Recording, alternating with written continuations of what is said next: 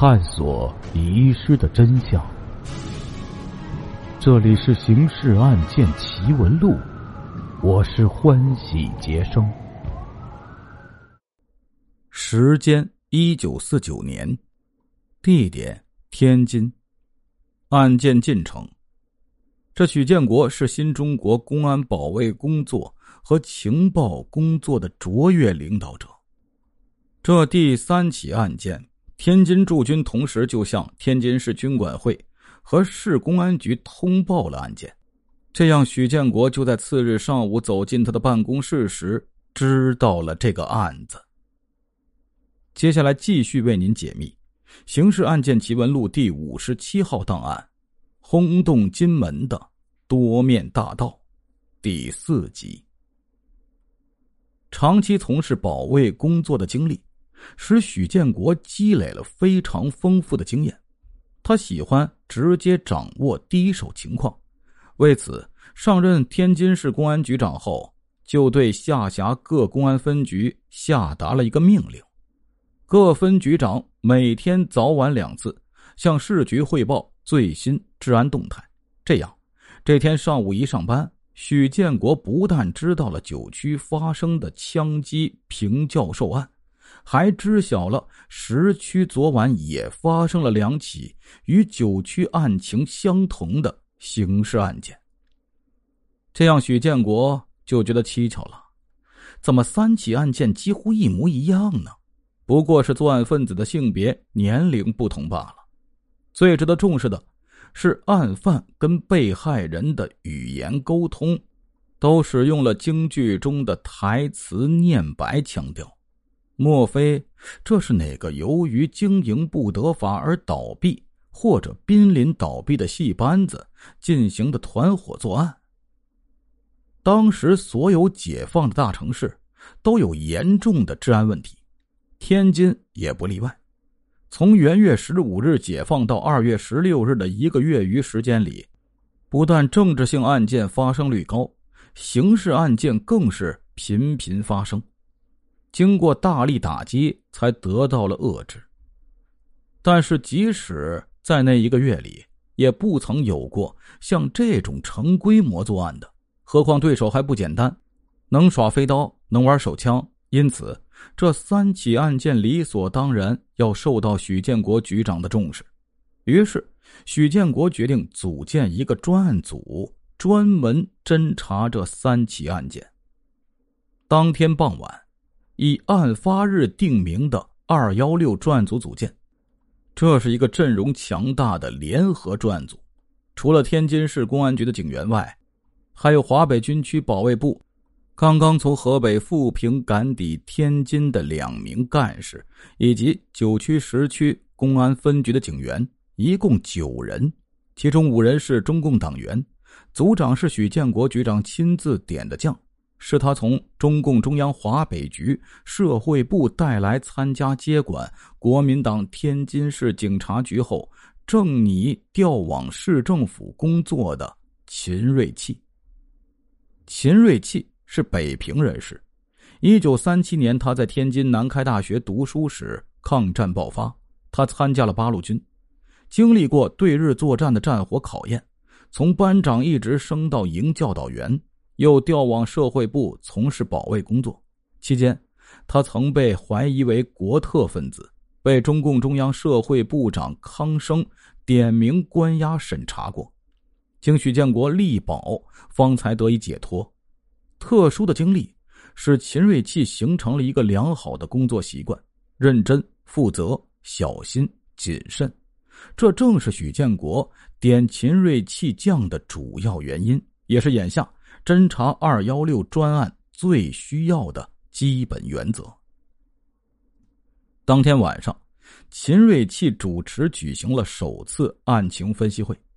秦瑞气接受使命后，曾赶往教会医院探望平教授，正好郝老先生也在病房，于是当场就向他们了解了昨晚案发时的详细情况。这时会议开始后。他又让参加专案侦查的十区分局侦查员详细谈了昨晚发生在该区的苏某、周某、被劫两案的情况。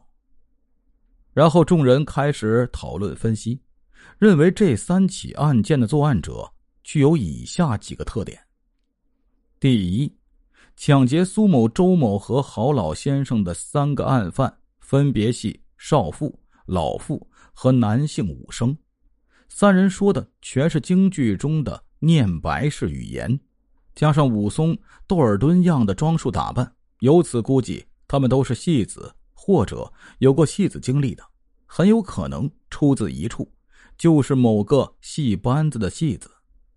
第二，三名案犯都是持刀或者持枪作案，而且能够熟练的使用飞刀或者打枪，因此应该接受过武术或者杂技训练和军事训练。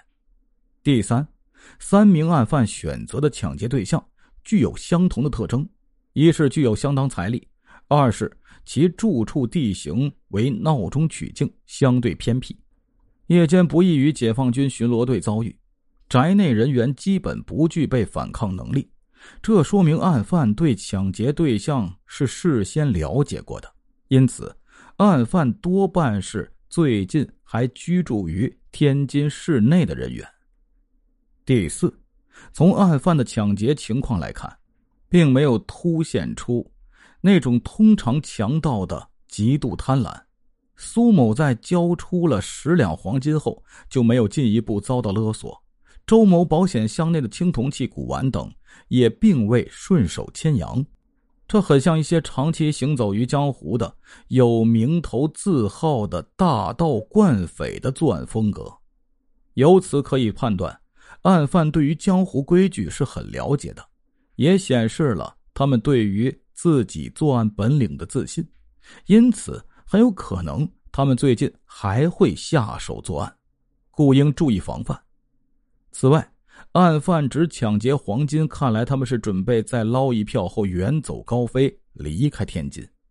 与会侦查员一致确认上述情况后，秦瑞气提出了侦查方向：从调查戏班子和有过唱戏经历的人员着手进行侦查。在有此经历的人员中，根据接受过武术、杂技、军事训练的特点做进一步侦查。此外，还应当对三个受害对象进行访问，了解他们是否将其情况提供给外界的亲朋好友等。秦瑞气行事讲究雷厉风行，案情分析会结束已是晚上九点多，但他还是要求侦查员根据各自的分工。能够连夜进行的工作，马上着手去做。约定次日午饭后，各路人马不管是否获取了线索，都需跟他联系，以便掌握全组综合情况，便于缜密分析。次日中午，各路情况汇总到了秦瑞器这里。第一路分工调查本市的戏班子情况，已经着手。访查了大约四分之一，着重先拜访了几位在社会上有名气的前辈艺人。他们都说，之前从未听说过强盗以唱戏打扮和念白进行作案的，那真是堪称盗界一绝了。于行业规矩而言，这也是业内人士所严重不耻的行为。据他们所说，天津以及附近地面上的戏班子。虽有因经营不善而歇业的，但没有一个戏班子会改行为盗。过去在日本人和国民党的统治下，治安情况一片混乱，歇业班子尚且没有发生过如此行为。现在进入新社会了，共产党为人民做主，给艺人出路，怎么还会这样做呢？侦查员又向他们请教：据你们所知。天津地面上是否有艺人精通武术或者杂技，能够耍飞刀，或者能像军人一样熟练的使用手枪？这几位前辈细细回忆，都说没有这种印象。天津卫精通国术的艺人倒是有几位的，都是颇有名气的武生，但从未听说过他们会飞刀啊。第二路。分工访问受害人苏某。据苏某回忆，他长期闲居在家，自抗战胜利到现在已经三年多，没有参加社会上的任何聚餐娱乐、访友活动了，在家里也不接待客人。至于他的两个佣人，都跟随他多年了，一向本分、忠实、可靠，也没有跟外人搭讪沟通的嗜好，因此他直到现在也不明白强盗怎么如此准确的将其选为抢劫对象。